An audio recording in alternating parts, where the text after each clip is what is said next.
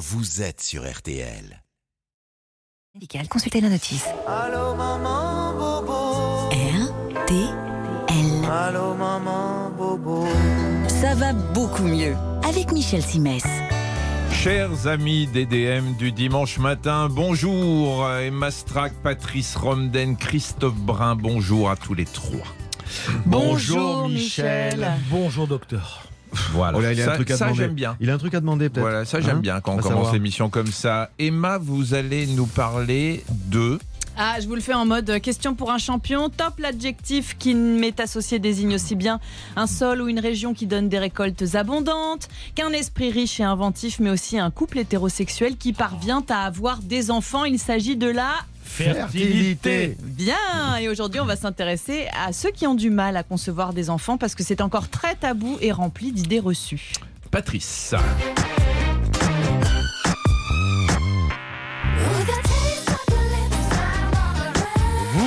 Vous avez reconnu Britney Spears dont le titre Toxique pourrait, je dis bien pourrait hein, parce que ce n'est pas le cas, pourrait faire référence à ses troubles bipolaires. La chanteuse américaine en souffre et a même été placée sous tutelle pendant 13 ans. Une pathologie sur laquelle on reviendra et qui touche en France hein, 600 000 à 1,5 million et demi de personnes. Christophe. Alors rôti. Poulet, poulet, rôti. Alors on mange. Poisson, poisson, grillé. Poisson, poisson. Petite parodie rigolote de la chanson de Stromae. Alors on danse en Alors on mange par le groupe Draco Boy. Une fois n'est pas coutume, aujourd'hui je vais vous parler de nutrition. Je vais vous expliquer en quoi votre apparence trahit ce que vous mangez. Ouais. Un exemple, l'aspect de votre peau. Il est révélateur de ce que vous devriez manger. J'ai plein de conseils pour vous. Alors, alors vous pourrez manger. Ça va beaucoup mieux sur RTL. Avec Michel Simès. Alors les amis, euh, vous savez que c'est le printemps depuis... Ah Ah bah euh, oui, depuis une semaine maintenant. Ouais, hein. depuis quelques jours, c'est le printemps, le soleil, les fleurs qui éclosent, les robes qui sont de sortie, bref, le moral qui théoriquement devrait remonter. Le monde est totalement imprévisible, mais ce qui ne l'est pas imprévisible, c'est l'arrivée des pollens. Et je voudrais m'adresser à tous ceux qui éternuent et dont l'appendice nasal se transforme tous les ans en cascade à la même période et qui se disent Ah zut, alors j'ai attrapé un rhume, sans faire le lien avec la saison et le rhume, oui, mais des foins. Alors je vais vous le redire comme chaque année à la même époque, les symptômes du rhume des foins. Tiens, d'abord, tiens, euh, quel est le nom scientifique du rhume des foins? Oula. Rumus, Euh, euh, euh, du funus. tous. non, allez-y Non. Michel, Euh, allons-y. Le coryza spasmodique. Ah bah Ah oui. oui, c'est Évidemment. Et pas Pourquoi confondre avec le chorizo d'ailleurs. Non plus. Le coryza vient du grec ancien. Euh, Patrice, vous qui Le euh, chorizo spasmodique, je l'avais pas. hein. Mais bon. Quoi vous, vous savez d'où vient le mot coryza Vous, Vous êtes sûr qui que- parlez le grec ancien Il- oui, il vient, il vient d'Athènes. Il vient de corusa, écoulement, rhume. Alors, les symptômes, euh, disais-je donc avant d'être interrompu inopinément par moi-même en personne, sont très simples. Éternuement, en général, en salve, et souvent précédé par une petite démangeaison dans les nasox. Écoulement par le nez, non pas comme dans le cas d'un rhume d'origine virale, mais c'est un vrai robinet, c'est comme de l'eau. Les yeux rouges et qui les et si vous les frottez, désagréable impression d'avoir du sable dans l'œil, c'est très désagréable. Donc on ne frotte pas, et puis ça fatigue. Alors si vous vous savez allergique, pensez-y et reprenez le traitement habituel. Et si vous n'êtes pas allergique, attention, on peut le devenir à n'importe quel âge. Donc dans tous les cas, vous en parlez à votre médecin ou à votre pharmacien, puisqu'il existe des médicaments contre l'allergie. Certains sont même vendus sans ordonnance, et ça vous permettra, si c'est efficace, de confirmer que c'est bien ça. Avec vous, Emma, on s'intéresse aujourd'hui donc à l'infertilité. Euh, déjà, à partir de quand on parle d'infertilité? Alors, ça concerne évidemment les couples hétérosexuels et c'est quand la grossesse ne survient pas après 12 ou 24 mois de rapports sexuels réguliers, c'est-à-dire 2 à 3 fois par semaine, sans contraception. J'aime Ah bien que vous précisiez, ça concerne les couples hétérosexuels. Bah oui, bah, je- Oui, oui, mais c'est les bases de l'anatomie c'est la base, humaine. exactement. Exactement. Alors, il faut soulign- souligner que c'est différent de la stérilité qui a un caractère irréversible. L'infertilité, c'est plutôt une fertilité qui est euh, diminuée, qui est amoindrie. hein. Ouais, il faut savoir que pour un couple de 25 ans, on estime la probabilité mensuelle de commencer une grossesse à 25%. Ça veut dire que c'est normal si ça prend plusieurs mois, il n'y a pas de quoi s'inquiéter, mais au-delà d'un an, ça peut questionner et on estime qu'après un an d'essai, justement, 18 à 24% des couples n'ont toujours pas un début de grossesse. Encore quelques chiffres, un couple hétéro sur 8 va consulter au cours de sa vie pour un problème d'infertilité. Et un couple sur 10 va suivre un traitement. Ouais, ce chiffre de, de 25% étonne toujours. hein. On a l'impression que si euh, toutes les conditions sont réunies, une bonne ovulation, euh, des spermatozoïdes qui sont euh, dynamiques, ça va marcher à tous les coups. Eh ben non, c'est une fois sur quatre. Ouais. Alors Emma, vous nous proposez un quiz sur les idées reçues autour de l'infertilité. Les garçons, allez-y. Euh, euh, Concentrez-vous parce que je crois que ça va pas être évident pour vous qui êtes complètement inculte sur le sujet. Alors, l'infertilité, c'est un sujet plutôt féminin. C'est vrai ou c'est faux? Oh, ça doit être faux. Ah oui, c'est faux Ah bah parce oui, que. bien sûr. Alors on peut. Je réponds ou. ah bah, Allez-y, je vous en prie, euh, que- cher docteur. Bah, parce que c'est ce qu'on croit. Euh, Le problème des couples qui sont infertiles, on se dit toujours, bah, c'est la femme qui n'ovule pas bien ou qui a des problèmes de ce côté-là, alors que les Alors hommes. qu'il y a des spermatozoïdes boiteux. Oui, et le problème, c'est que les hommes euh, sont un peu réticents à aller euh, faire une analyse du sperme. Si non, je dis des bêtises? Bah, non, bah, pas du tout, pas du tout des bêtises, bien au contraire. En fait, on estime que la baisse de la fertilité, c'est 11, c'est les chiffres de l'assurance maladie, hein, euh, elle est liée à un souci féminin dans un tiers des cas, un souci masculin dans un tiers des cas, et puis qu'il y a aussi la possibilité que les deux membres du couple aient un souci. euh, voilà. Et puis, il y a aussi tout un tas de défauts qui ne sont pas identifiés, qu'on cherche encore, n'empêche qu'on constate que ça ne marche Oui, et puis il pas. faudrait, il faudrait d'ailleurs que dans les centres de prélèvement du sperme, il y a un petit peu de psychologie. Je peux vous raconter une histoire euh, personnelle. Il y a très très longtemps, euh, quand j'essayais de faire un enfant, j'avais eu, on avait eu des petits soucis euh, dans le couple et je faisais déjà un peu de télé à l'époque. Et donc, je, si vous voulez, j'étais allé faire mon analyse. J'étais dans le laboratoire. Je me planquais un peu quand même. Et, euh, et la dame à l'accueil a dit Monsieur Simès pour un spermogramme.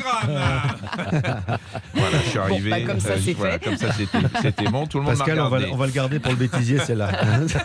ça peut devenir un jingle. Prendre la pilule longtemps ou porter un stérilet, c'est autant de risques de faire baisser la fertilité. Vrai ou faux Je dirais plutôt oui. Eh ben, moi, je dirais non. Eh bien, merci Christophe, Voilà. c'est faux. La pilule bloque l'ovulation, mais quand une femme non ménopausée arrête sa contraception, le cycle reprend, euh, soit tout de suite, soit avec un petit délai selon les femmes, mais il reprend, oui. Euh, fumer réduit les chances de grossesse, vrai Oui. ou faux Oui, oui, Oui, oui, Ah, bah oui. un des arguments contre le tabac, Et ça concerne les hommes ou les Ah femmes bah, ça Tout le monde. Tout le monde. Parce Les que deux. les hommes, ça entraîne des problèmes d'érection, surtout aussi. Ouais, et ça, alors, en fait, ça concerne tout le monde et à toutes les étapes de la procréation. En amont, le tabac peut influer sur la qualité du sperme. C'est ça que vous disiez? Non, mais Vous disiez quoi, vous? Sur- Alors, la différence entre le sperme et l'érection, je vais vous Ah, l'expliquer. après. érection, érection, pardon.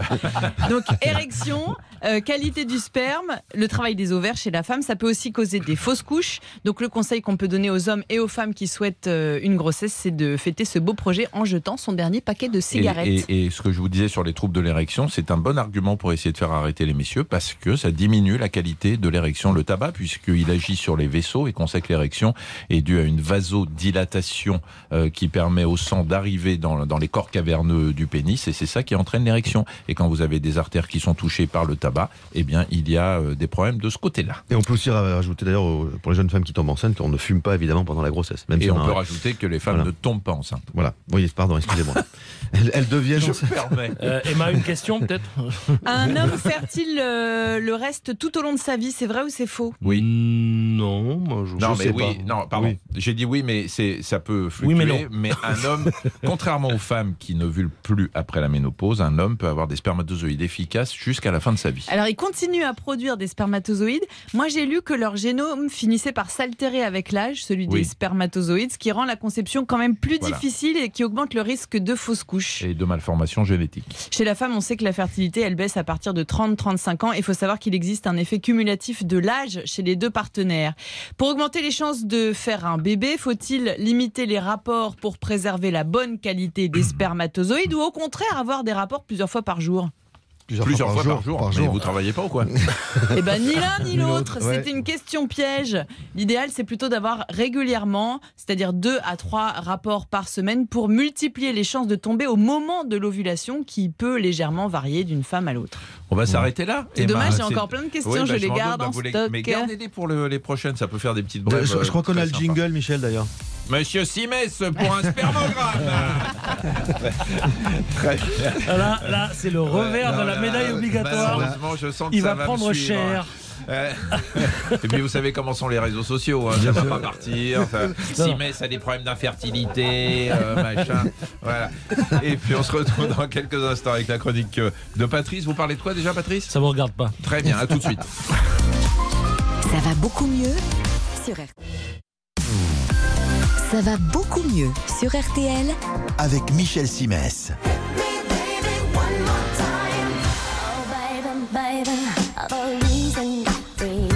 Ah, ça donne envie de se mettre debout, hein. euh, Patrice. Baby, one more time. Quand vous avez Brayton Spears qui vous dit ça, Baby, one more time, ça perturbe un peu. C'est comme demander à un âne s'il veut du son. Oui, et Britney Spears, c'est du bon son. Hein. Oh. Alors, je rappelle que c'est là. Patrice qui écrit également les relances pour se faire mousser. Alors, cela dit, dans la chanson, euh, quand elle dit Baby One More Time, en fait, elle demande à son petit copain de la rappeler, de lui passer un coup de fil, encore un coup de fil, et non pas. Et euh, bon, on a compris. Alors, Britney Spears est euh, ces personnalités qui souffrent de bipolarité. Oui, il y en a d'autres. Hein. Kenny West, Mel Gibson, Maria Carey, Catherine Zeta-Jones, tous touchés par ces troubles de l'humeur, caractérisés par des épisodes alternant euphorie et dépression. Ils sont up and down, comme l'on dit, et, souvent imprévisibles, évidemment. Alors là, on parle de syndrome maniaco-dépressif. Concrètement, euh, le patient va souffrir d'une désorganisation euh, psychique hein, qui peut le rendre incontrôlable.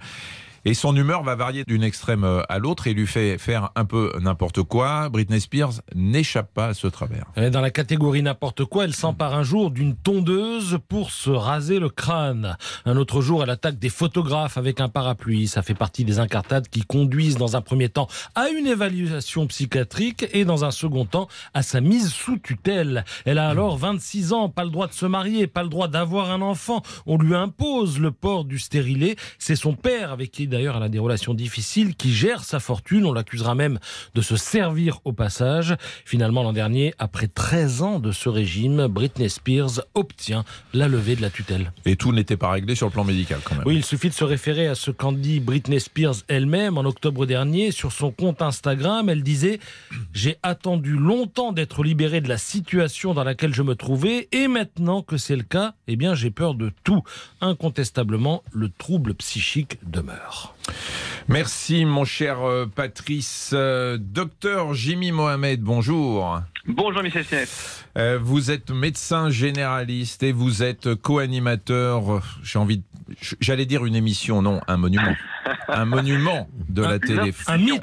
un mythe, un monument de la télé Un française. Ah, c'est un truc de dingue. Le magazine de la santé sur France 5. euh, Excellente émission. excellente émission euh, à laquelle participe également Emma Strack. Tu connais Et- Christophe toi? et- Non, j'ai jamais vu. émission dans laquelle vous avez réussi à m'évincer, à prendre ma place, donc euh, Jamais. Mais non, non, non, non, non, pas de problème Michel. Non, non, non. Mais bienvenue par ailleurs. hein. et que vous co-présentez bien sûr avec mon amie Marina Carrère dans Causse. Alors c'est pas pour ça qu'on vous a pris euh, en ligne aujourd'hui, euh, Jimmy, mais c'est pour un livre que vous sortez, euh, Zéro contrainte chez euh, Flammarion. Alors c'est un livre dans lequel on trouve 50 astuces, toutes validées scientifiquement pour rester en bonne santé sans effort. Alors comme vous êtes médecin euh, généraliste, que vous travaillez, que vous voyez des patients, qu'est-ce qui vous a donné l'idée de d'écrire ce livre sur euh, des astuces Bah, je me suis rendu compte que finalement, tous les patients savent exactement quoi faire pour rester en bonne santé. On sait tous qu'on doit manger des fruits et des légumes, qu'on doit faire de l'activité physique, qu'on doit pas trop regarder la télé. Et pourtant, on n'applique pas ces consignes parce qu'elles sont beaucoup trop contraignantes. Le problème, c'est que l'espérance de vie ne cesse de progresser, donc ça c'est plutôt une bonne nouvelle, mais l'espérance de vie en bonne santé, elle, elle stagne, voire elle recule. Ce qui veut donc dire qu'on vit plus longtemps, mais finalement avec des maladies. Donc l'idée, c'est de comprendre que le meilleur des traitements, eh bien, c'est faire de la prévention. Et donc au travers de conseils du quotidien, essayer de vivre longtemps, mais en bonne santé. Patrice Pour être en bonne santé, il faut bien dormir. Et là, je vois dans votre livre la méthode 4-7-8 pour s'endormir en 60 secondes. Voilà, et en fait, on a une série de questions, Jimmy, pour vérifier que c'est bien vous qui avez écrit ce livre. Donc, euh, Et non pas Michel Simès. oui, non, non, il a pris ma place au magazine, je vais pas en plus écrire ses bouquins. Alors, la méthode 478. Alors c'est extrêmement simple. D'abord, il faut bien comprendre que lorsqu'on est en journée, on va être énervé, excité par les écrans, par les appels, par les réseaux sociaux. Et dès lors qu'on se met dans son lit, on a l'impression que d'un coup de baguette magique, on va pouvoir s'endormir. Or, on a besoin d'une période de transition. Ça peut être au d'un rituel, c'est-à-dire de petit à petit baisser l'intensité lumineuse le soir, de se mettre un peu en mode cocooning ou d'effectuer cette méthode 4-7-8. C'est une technique, c'est pas moi qui l'ai inventée, c'est de la cohérence cardiaque. Le principe est extrêmement simple. On se met dans son lit, allons-y tranquillement. On inspire pendant 4 secondes, on prend une bonne inspiration 4 secondes, on compte. On bloque la, la respiration pendant 7 secondes et puis on expire pendant 8 secondes. En fait, sans s'en rendre compte, en faisant ça, on va ralentir sa fréquence cardiaque, on va un peu chasser les pensées négatives et on va s'endormir si on répète ça 3 ou 4 fois. Très bien, Emma. Euh, Il y a pas mal de conseils et d'astuces santé qui circulent sur les réseaux, sur les blogs et tout ça. Qu'est-ce que vous pensez, cher docteur, de l'urinothérapie, l'art de boire son urine? Ah oui, on appelle ça euh, l'amaroli. Alors c'est une pratique qui est assez euh, répandue. C'est 5 millions d'adeptes en Allemagne, 1 million au Japon. Madonna, elle est aussi adepte de cette technique. On dit urinothérapie, mais c'est pas une thérapie, c'est juste une ineptie. Le principe, ce serait de boire son urine pour être en bonne santé.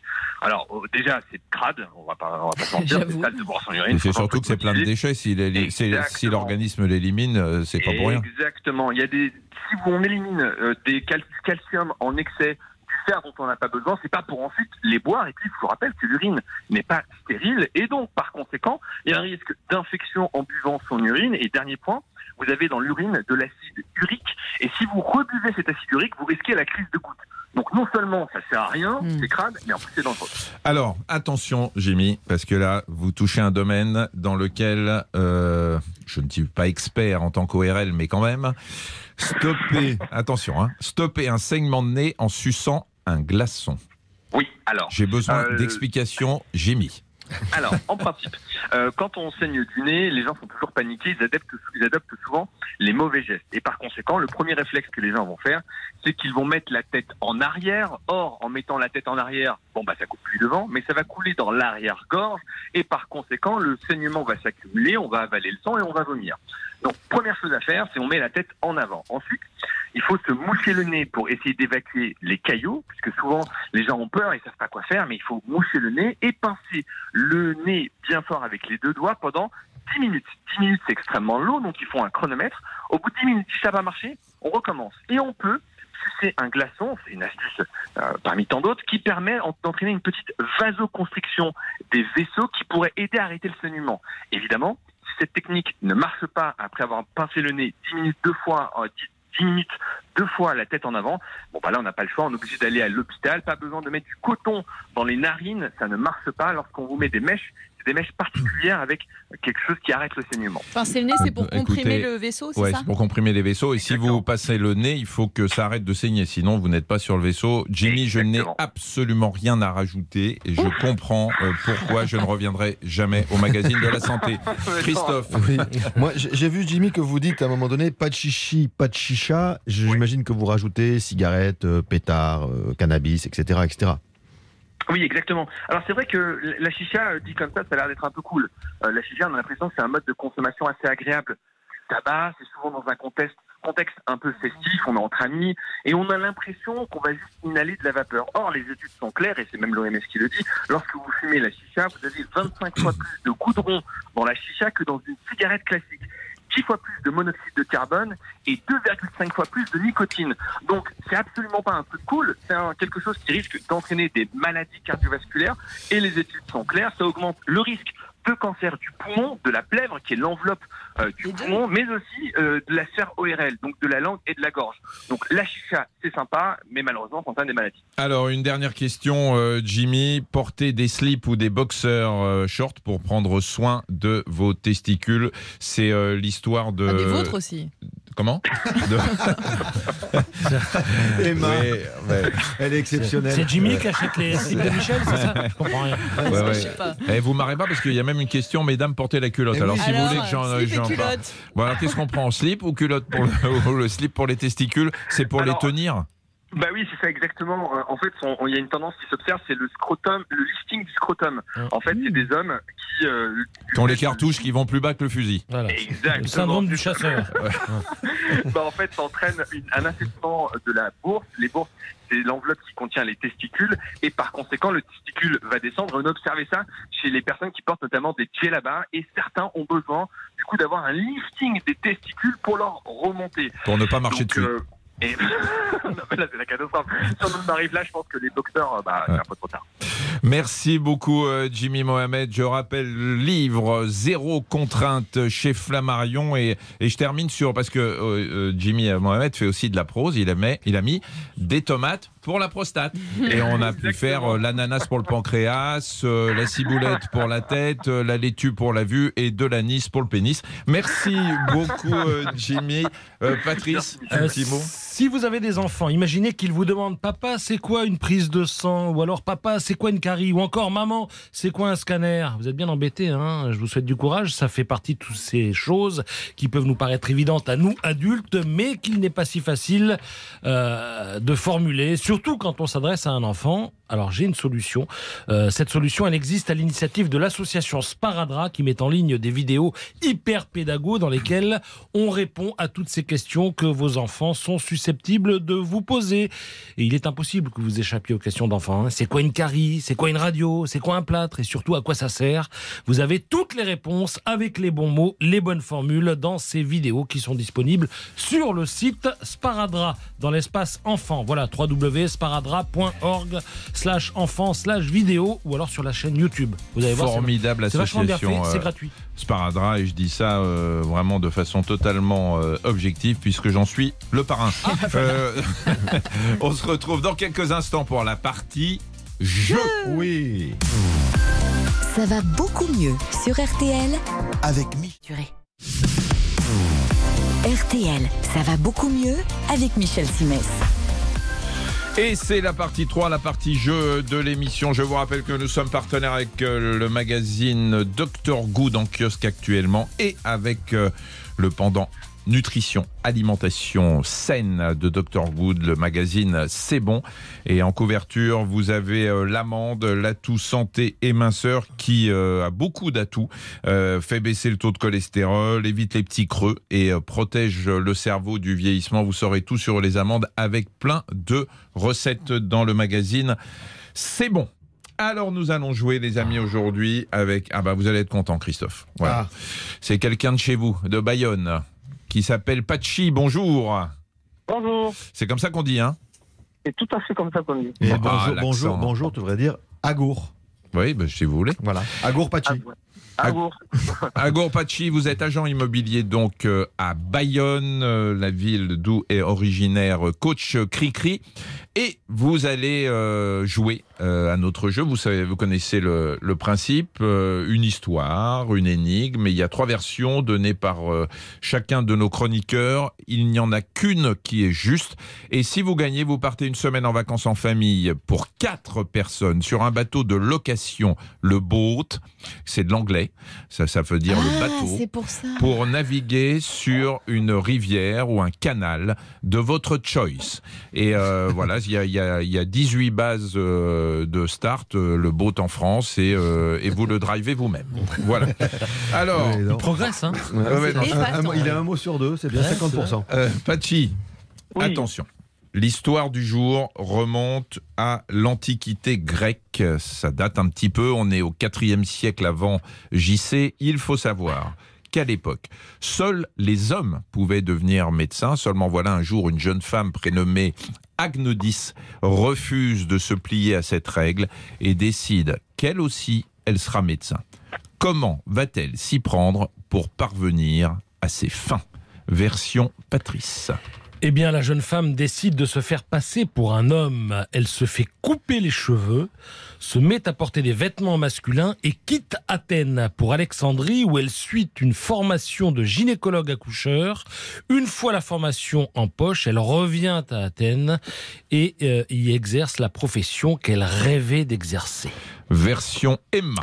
La jeune femme était tout simplement la maîtresse d'Hippocrate. Hippocrate, vous savez, la figure emblématique de la médecine grecque. Donc elle était aux premières loges pour observer ce que faisait Hippocrate. Et il faut reconnaître qu'elle apprenait euh, vite. Alors ça a fait scandale évidemment au début, mais son talent a fini par être reconnu. Genre euh, promotion canapé, quoi. Voilà. Voilà, si vous voulez, appeler ça comme vous voulez. N'empêche qu'elle avait du talent. Donc Hippocrate avait une maîtresse. Va Très savoir. bien, va savoir. Ouais. Je sais pas comment vous Ouais, savez bah, ça. avait- Version. Ils ont Ah, fait la une de Voici. Pendant la... Christophe, pardon. Oui, donc pendant la guerre de Troie, elle se porte volontaire pour soigner les blessés. Alors dans un premier temps, elle est rejetée par les médecins, tous des hommes évidemment, mais comme ils sont débordés, ils finissent par accepter sa présence et même à la valoriser, car elle montre un savoir-faire indiscutable comme femme médecin. Comme médecin tout court d'ailleurs. Alors, c'est pas facile aujourd'hui, Ouais. hein, hein euh, Pachi. On vous a pas aidé parce que finalement, euh, à part une, euh, les, on a deux versions qui euh, qui sont euh, crédibles. D'abord, est-ce que vous, avant avant de vous décider, est-ce que vous élimineriez une des versions euh, qui paraît quand même un petit peu farfelue? La troisième. Vous élimineriez la troisième, Ouais. la guerre de Troie. ouais, ouais. D'accord. Oui. Ouais, Alors ouais. vous avez bien fait de l'éliminer. Et Oui. il en reste deux. Je vous rappelle, je vous rappelle la première euh, version de Patrice. La jeune femme euh, décide de se faire passer pour un homme et euh, elle va comme ça euh, tromper euh, son monde et pouvoir euh, devenir euh, médecin. Et la version euh, d'Emma, euh, qui euh, je ne sais pas comment, sait que Hippocrate était un coureur, euh, qu'il avait non seulement une femme, mais qu'il avait une maîtresse. J'ai mes Je- sources, mon cher Vous Michel. avez vos sources. C'est probablement écrit quelque part dans euh, le serment euh, d'Hippocrate, mais euh, je voilà, c'est je, je ne veux pas vous aider, mais je ne sais pas comment Emma peut savoir ça. Voilà, mais après vous choisissez ce que vous voulez. Alors, quelle est la version d'après vous? Alors, je, je ne juge en aucun cas Emma, mais effectivement, je trouve euh, euh, qu'il y a un peu d'hypocrisie là-dedans, donc je choisirai la première. Emma, vous avez gagné. Ah.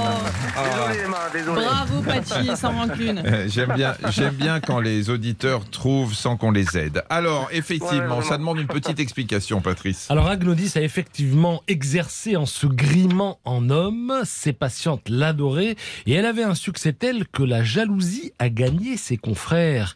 Ils l'ont alors accusé de profiter de sa situation pour séduire des femmes mariées. Forcément, ils croyaient que c'était un homme. Et elle s'est donc retrouvée devant un tribunal où elle a dû prouver qu'elle était une femme en se déshabillant devant les juges.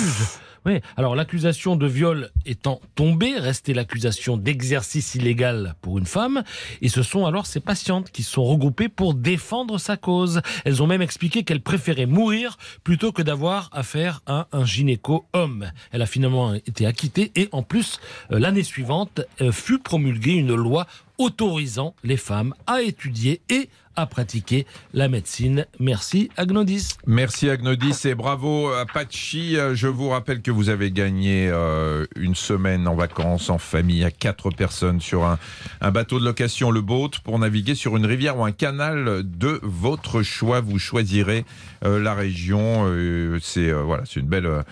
Une belle semaine de vacances que vous un allez très beau passer. cadeau, en effet, il y en a trois qui seront contents de mon côté. Et ben Ah. voilà, trois, trois, Voilà. trois qui sont contents en plus de vous. Oui, moi aussi, bien entendu. Ouais, donc ça fait quatre et c'est effectivement ce qu'on vous offre. Et voilà, on. Allez, merci Pachi et un, grand bonjour à tous nos amis euh, bayonnais. Je n'y manque pas. Merci. Au Au revoir. revoir. Euh, Emma, une petite brève. Une étude récemment publiée dans la revue People and Nature, il semblerait que les personnes qui se sentent les plus connectées à la nature sont aussi les moins phobiques des araignées et des serpents. Voilà, ça fait peut-être une piste euh, comme face à une allergie qui pourrait consister à se confronter petit à petit à la nature jusqu'à guérir ces phobies qui peuvent être très handicapantes euh, dans la vie, d'autant que le grand air et pour certains les câlins aux arbres, c'est bon pour le moral et pour lutter contre le stress. Et en plus c'est le printemps, la nature se réveille, donc euh, on fonce. D'accord, donc c'est une piste, mais avec ce temps-là, c'est une chaude piste. Effectivement, euh, Christophe. Qu'est-ce que le beriberi? Ah, c'est bah, une si maladie, le non un- pas, pas, pas une- Attention, Michel, il le sait, mais il ne dit Est-ce rien. que Non, c'est pas une maladie qu'on attrape si on qui mange trop ou pas assez de riz Non. Il n'y a pas de Z. Non, non, vous confondez avec la constipation. ouais. Non, voilà. Non, alors, c'est une maladie. la, maladie est drôle, mais c'est surtout la provenance du mot. Alors, la maladie, c'est une maladie qui est due à la carence, carence en de vitamine, vitamine. B. Donc, et surtout, ce qu'il faut savoir, c'est que le beriberi, il tient son nom d'une langue qui s'appelle le singalais. C'est une langue de la population majoritaire, euh, une langue de majoritaire au Sri Lanka, pardon, et qui signifie je ne peux pas, je ne peux pas. J'ai- cherché partout et en fait, ça, on, il dit non, non, mais si je vous assure, Ce que j'adore. parce que, parce que, parce on, on que, regrette de ne pas faire de la parce télé que- parce parce que, que tout le monde. non, parce que, attendez, attendez, parce que je ne peux pas, je ne peux pas pour signifier qu'on on ressent une très grande fatigue. Ah. C'est un des effets du Ah. manque de Ah, vitamine B. d'accord. Voilà. Merci, merci, Christophe, Là, Christophe. on- Voilà. À, à vous, à vous, à vous. Monsieur Simès pour un spermogramme. On comprend mieux, on comprend mieux. On se retrouve dans quelques instants pour la dernière partie de l'émission, justement avec vous, coach Cricri. D'accord, d'accord. Ça va beaucoup mieux sur RTL. Ça va beaucoup mieux sur RTL. Avec Michel Simès. Coach Cricri, aujourd'hui vous allez nous parler alimentation. Euh, on peut tout savoir sur son alimentation simplement en se regardant dans le miroir Ah, et puis aussi de- dans son assiette aussi, Oui, parce oui, qu'on voit un peu ce qu'on mange. hein. Oui. Alors, premier exemple, en se regardant dans le miroir, vous constatez que vous avez la peau qui démange et qui est ultra sèche. C'est peut-être que vous manquez de vitamine A. Mm. On parlait de la B tout à l'heure, maintenant c'est la A. Vous devez donc forcer sur les légumes, qu'ils soient verts, hein, comme les épinards, les brocolis, les poireaux, ou pas, comme les carottes. Misez aussi sur les fruits, notamment les abricots ou le melon. D'ailleurs, on dit. Souvent qu'il faut euh, manger des, euh, des aliments et des légumes et des fruits colorés, Tout parce à que ce sont les meilleurs. Je peux vous poser une petite question d'ordre capillaire. Bien Quand sûr. on a les cheveux ternes qui manquent d'éclat et de souplesse, qu'est-ce que ça peut bien vouloir dire Pour Alors, c'est pour une amie. C'est pour une amie. Pour une amie, bien sûr. C'est moche. Les cheveux ternes peuvent témoigner d'un manque de fer et de protéines. Emma, la solution, la viande évidemment, pour son apport en protéines. Une viande plutôt blanche comme le poulet et le veau, car elle est moins grasse que les autres. Euh, mais aussi les œufs, notamment le blanc, qui est un vrai bonbon de protéines. En accompagnement, histoire de bien assimiler ces fameuses protéines, vous pouvez marier la viande avec différents légumes et céréales, comme les haricots, le chou-fleur, les noix, les lentilles, les graines de soja. Autre signe assez parlant, l'aspect général de vos gencives. Ah, oui. Alors, même si elles sont bien entretenues, même si votre hygiène dentaire est parfaite, vous pouvez avoir des aftes ou simplement mal aux gencives. Dans ce cas, votre bouche a sans doute besoin d'un supplément de cellules acidophiles pour réguler sa flore naturelle. Le recours, vous le trouverez dans les produits laitiers, les yaourts donc, euh, maigres si possible, hein, c'est mieux, et surtout ceux qui sont au bifidus.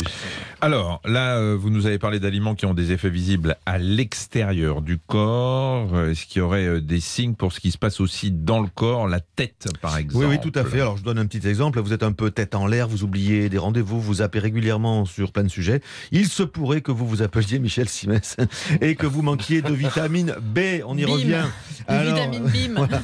Les vitamines B 6 et 12, les B12 consommées en nombre satisfaisant, assurent au cerveau de fonctionner à plein et sur la longueur. Les vitamines B6, on les trouve dans les haricots secs, les lentilles, les pois chiches, les germes de blé, toutes les céréales ou encore les carnassiers. euh, Pour les carnassiers. carnassiers, pardon, excusez-moi. Dans les abats, que vous adorez, Michel, euh, et notamment les rognons, et moi aussi d'ailleurs. Et les vitamines Ce que j'aime bien, B12. c'est les auditeurs vont tout savoir sur nos goûts alimentaires, Oui, sur notre santé. Sur vos problèmes de santé éventuels. Oui, éventuellement. Voilà, les, les vitamines B12, quant à elles, il y en a dans les viandes et les abats aussi, ainsi que dans les fruits de mer. Alors, s'agissant des abats, il faut préciser qu'à l'inverse de ce qu'on pense, euh, ils ne sont pas du tout gras, à condition de les cuisiner sainement, notamment euh, grillés, euh, à la plancha pour les rognons, par exemple. Euh, et pour les fruits de mer, euh, il faut rappeler qu'on y trouve pas mal de sel. Il vous faudra faire donc attention si jamais vous êtes un peu sujet à l'hypertension artérielle. Juste un mot pour les abats, moi j'adore ça et effectivement avec un groupe d'amis on a on adore ça, on a créé un groupe, le groupe Abba. Ah, c'est vous Mais Oui, c'est vrai, c'est vrai, ils se réunissent une fois par mois pour dîner, manger des abats. Voilà. Euh, est du coup, j'ai oublié ma question. Non, non, mais les, les- les compléments alimentaires, on peut y aller ou pas? Ouais, alors moi je pense surtout qu'avant de se jeter, de vous jeter sur tout et n'importe quoi, on peut déjà profiter de tout ce que la nature nous propose et nous offre dans les, Il- les aliments qu'elle apporte. Il m'a jeté là. Voilà. Ouais, alors évidemment en plus de tout ça, euh, Christophe et comme on vous le répète à longueur d'émission, hein, vous devez aussi bouger. Mmh, Ah, ouais, ouais. Exactement, ouais, ouais, ça c'est sûr. hein, J'ai j'ai deux chiffres pour finir. Il y a 20 millions de Français qui sont en excédent de poids, 8 millions sont obèses, 8 millions, ça nous fait 12% de la population. Et ces chiffres, ce qui est terrible quand même, ont quasiment doublé en une vingtaine d'années. Voilà, Voilà. et on vous les répétera régulièrement, euh, notamment avant les Jeux de Paris 2024, où le but c'est de vous faire bouger, chers auditeurs. Petite brève, mon cher Patrice? C'est le printemps et quand c'est le printemps, on jardine. Et vous n'imaginez pas tous les bobos qui touchent les jardiniers du dimanche. Alors, quatre conseils. Un, la posture. On évite l'enroulement du dos. On fait ça par réflexe pour se baisser au lieu de plier les jambes en gardant le buste droit. Et on a tort. Deux, en lien avec ce qui précède, le jardinage, c'est du sport. Donc, on s'étire après une séance de jardinage. Trois, apprenez, réapprenez à tenir correctement les outils que vous utilisez. Le jardinage, ce sont souvent des gestes répétitifs, donc des tendinites ou des syndromes du canal carpien si l'on prend des libertés avec le mode d'emploi. Et in fine, 4 vaccination contre le tétanos, Michel, Ouais, parce que nous avons besoin d'un rappel à 25, 45 et 65 Et ans. puis un petit conseil à tous ceux qui tondent les pelouses, euh, parce qu'il y a toujours, vous savez, surtout quand c'est un petit peu humide, il y a des mottes de, de Ah, gazon qui coincent la lame. Alors qu'est-ce qu'on fait? On retourne euh, la tondeuse, On oublie de débrancher. enlève et on oublie de Ah, et débrancher. on enlève euh, la motte de gazon et la lame se remet en place, en route. Et c'est comme ça qu'on se retrouve aux urgences avec un doigt en moins. Tous les ans, il y a des dizaines et des dizaines de doigts qui sautent quand c'est pas pire. Donc, quand ça vous arrive et qu'elle est bloquée, vous débranchez la tondeuse Mmh. avant de la retourner. En tant que jardinière du dimanche, j'ajouterais euh, mettez des gants pour les petites piqûres, coupures, euh, machin. Mais oui. Pour éviter le tétanos, justement. Emma, Euh, une étymologie étonnante, celle du mot muscle. Vous savez d'où ça vient? Ouais, Oula, muscle, muscle de euh, mio. Alors ça vient de musculus, mio. ça je vous le dis déjà. Ouais. Mais musculus, ça désigne quoi en plus du muscle? La chair, la peau. La souris, le Ah. petit rat. Et il semble que cette origine commune soit liée à une analogie. Pour les latins, quand le muscle roule sous la peau, ça évoque une petite souris qui aurait couru sous cette peau. J'ai appris ça sur le site de l'Académie française. D'ailleurs, vous savez comment on appelle le muscle de la jambe dans le gigot de mouton?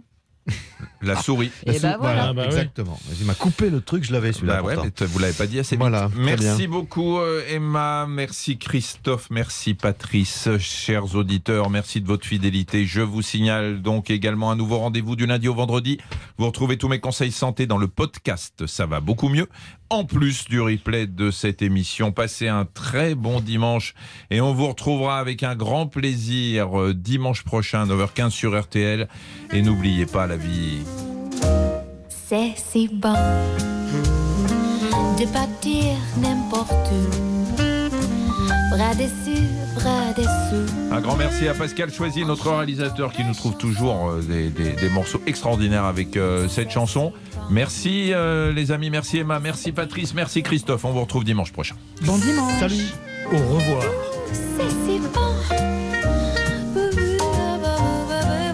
Ça va beaucoup mieux. Michel Simès sur RTL.